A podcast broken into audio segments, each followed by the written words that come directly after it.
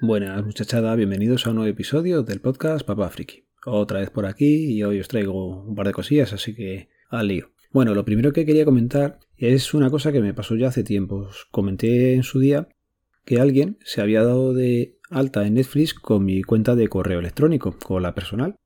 Bueno, era de Argentina y oye, pues cosas raras que pasan, no sé, no le di mayor importancia. ¿Qué pasa? Que llevo una temporada ahora que me están llegando correos de Telefónica en Argentina para que pague mi deuda. Me viene el nombre completo de la persona y pues nada. Cada semana, semana y media, pues voy recibiendo un correo diciendo que no me vaya de Telefónica sin haber pagado mis deudas. Ya les escribí por la dirección de correo que viene de contacto, eh, busqué también una página, eh, un correo donde teóricamente podía escribirles y oye, que les da igual. Imagino que claro, que ellos dirán que el correo está bien puesto y, y nada. Pues ya les dije que estaban contactando con una persona de España que nunca había estado en Argentina, pero se ve que, les da igual. Y la última que quería comentaros de esta es que se ha dado de alta en Iudu, que me parece, por lo que he estado bichando por internet, que es una página que hace referencia a una aplicación con una tarjeta Visa y tal. O sea que el tío tiene que ser un prenda y yo no sé por qué, pues dio mi dirección de correo electrónico. Así que, pues nada, tengo la cruz de que cada X tiempo, por mucho que le diga a Google que es spam, pues me acaban llegando por mucho que le des al botón ese de darte de baja y, marcar como spam, a mí me sigue llegando de todo. De este buen hombre. Así que le sufriremos en silencio. Y cambiando de tema, pues nada, darle la enhorabuena a Jacobo Vidal por sus 300 programas del podcast desde el reloj. Y es que, joder, 300 programas, pues es curro, es curro y el estar ahí y la constancia, pues es de agradecer desde este lado del micrófono. Y como podcaster también, pues sabes que, eso requiere una constancia y del podcast desde el reloj me gusta bastante los jueves domóticos. Son días que cuando publica me molan. Hay un par de cosillas que ha publicado últimamente, como un son-off que no hace falta cable neutro para que funcione, me va a venir bien para hacer pruebas, así que seguramente en breve lo esté pidiendo.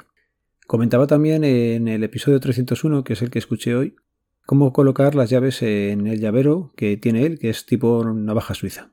Por lo que le entendí y luego por lo que vi en la foto, lo que haces es, eh, pues eso, una navaja suiza, en vez de tener pues eh, la típica navajilla, el típico corta uñas o tijerilla, pues ahí lo que haces es meter las llaves. Está bien porque no te quedan pinchándote, no te quedan así liadas, pero ese sistema no, no va conmigo. Os cuento, yo tengo mi llavero de toda la vida, es un regalo en el 2004 de dos compañeros, desde aquí les saludo a Ángela y a Lorena, que me regalaron por mi cumpleaños. En el 2004 pues me caían 24. Y en ese momento pues, el regalo me hizo muchísima, muchísima ilusión.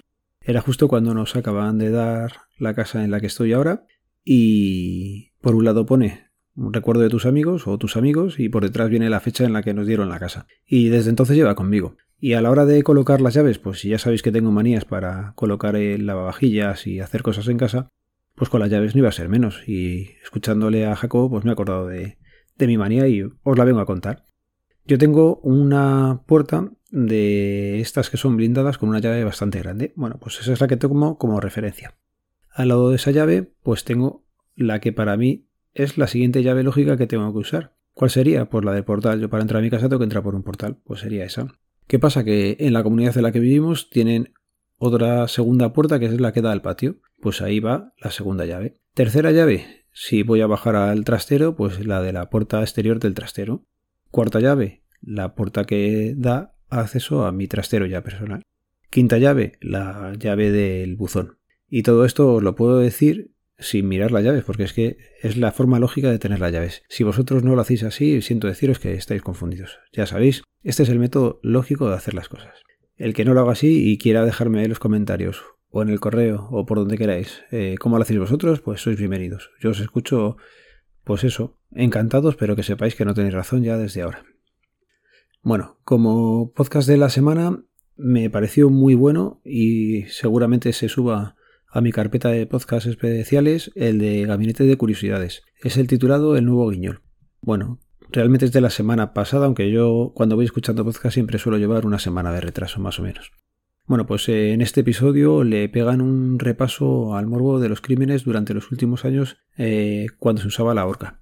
¿Vale? También hablaban de los espectáculos del Gran Guiñol en Francia y del caso de Gaby Petito, que este sí que le recuerdo porque en su día sí que tuvo publicidad y no fue hace mucho, fue en el 2020 me parece que fue. Eh, habla sobre Gaby y Brian Laundry, que era la pareja y eran nómadas digitales, estos que se van moviendo con una caravana y van contando su vida y tal. En el año este, creo que fue en el 2020, desaparece ella repentinamente y toda la comunidad 2.0 que la seguía empezaron a, hacer, pues eso, tipo CSI de su desaparición, vídeos, bueno, bueno. Tenéis que escuchar el episodio porque si no conocéis el caso os va, os va a gustar, además es bastante ameno de escuchar. Y ya para terminar, pues nada, os voy a contar un par de cosillas que han pasado estos días por allí, por el DNI. Mirad, lo, lo más gracioso que fue, me pasó con un padre que tenía que hacerle el DNI al hijo. Bueno, ya sabéis, y lo he dicho muchas veces, que para hacerle el DNI a tu hijo si es menor de 14 años tienes que identificarte. Un DNI que está roto o alterado no es un medio de identificación válido, con lo cual, pues normalmente le ofrecemos al ciudadano la posibilidad de, mira, yo te hago el DNI nuevo a ti, no tienes cita, pero vamos, págalo o intentamos hacerlo con cambio de domicilio y que le salga gratuito, pero ya tendrías bien el DNI y luego se lo hacemos a tu hijo. Bueno, pues va el cachondo y me dice, tal cual, dice, si no lo miras mucho, no está roto. Venga, tío, es que hay veces que ya no sabes, y es que no lo estaba diciendo de broma, o sea, es que era, lo decía como muy serio. Y joder, yo entiendo que, que te fastidia, pero si es que encima la mayoría de las veces intentamos buscar la manera para que no tengáis que pagarlo. Pero oye, si encima te están dando la posibilidad de hacértelo y de no tener que pedir cita y que te vayas con los dos trámites hechos, no tenséis tanto la cuerda, hombre.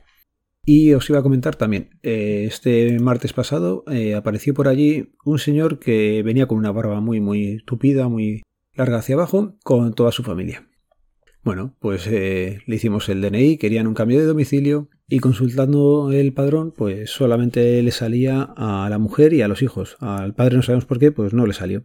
Cosas raras que pasan a veces, ya lo he comentado alguna vez. Bueno, pues eh, se fueron a imprimir el volante de empadronamiento y volvieron. Me tocó luego hacérselo a mí al padre y en principio, ya os digo, yo no sabía quién era. A mí me parecía que tenía una cara curiosa, pero no, no sabía quién era cuando veo que la compañera de al lado le pide una foto de las que llevaba este hombre y que si por favor se la podía firmar. Pues nada, yo le miraba al hombre y digo no tengo ni idea de quién es. Cuando se fueron ya de la sala de expedición, pues le pregunté a la compañera, oye, ¿y este quién era? Y me dijo que era un tal Miguel Lago. ¿Sabéis qué? Que como no veo la tele, no tengo ni idea de quién es. Luego ya me explicaron que se llama así y Miguel Lago y que es un humorista que sale con Risto, o humorista o tertuliano o similar. Pues de las cuatro personas que estábamos expidiendo de los DNIs esa tarde, solamente lo conocía ella. Hay que decir que las otras tres personas ya pasamos de los 40 y esta está en los 30. Pero vamos, que es que yo creo que viene siendo porque no vemos la tele y ya está. Así como a otras personas sí les he pedido hacerse foto con ellos o alguna cosa así, o incluso el saludo para la gente de Friquismo Puro en su día de Alberto Galaso, a este hombre es que ya te digo, como no sabía ni quién era, pues ni se me pasó por pedirle la foto ni nada. Esta tarde luego he visto pues un vídeo en el que había una señora increpándole por el tema de las declaraciones que había hecho en la tele. Yo no tenía ni idea de todo esto. Y oye, no me parece bien que cuando va esta persona con su familia empiece a, a insultarla así. Y es que los chicos no tienen nada que, que ver con lo que haga su padre. En principio, no es justificar violencia ni nada, ni las declaraciones que haya podido hacer, pues seguramente estén fuera de tono. Pero no veo normal que esta señora grabándole, grabando a sus hijos, pues empiece a, insultarle. En un momento dado a lo mejor puedes pedirle hablar con él y le dices lo que quieras, pero con la familia más retirada, no sé. Cosas que, que van pasando ahora. Los scratches nunca han sido una cosa decente, los haga quien los haga y lo sufra quien lo sufra. Pero bueno a las que se me está yendo un poco del tema de, todo lo mío, así que reconduzco. Ya sabéis que este podcast pertenece a la red de sospechosos habituales, que podéis seguirnos a través del feed, feedpress.me barra sospechosos habituales. Os sigo diciendo que tengo un proyecto por ahí entre manos, ya os daré más noticias de él. Y nada, ya sabéis cómo termina esto. Un saludo, nos vemos, nos leemos, nos escuchamos. Adiós.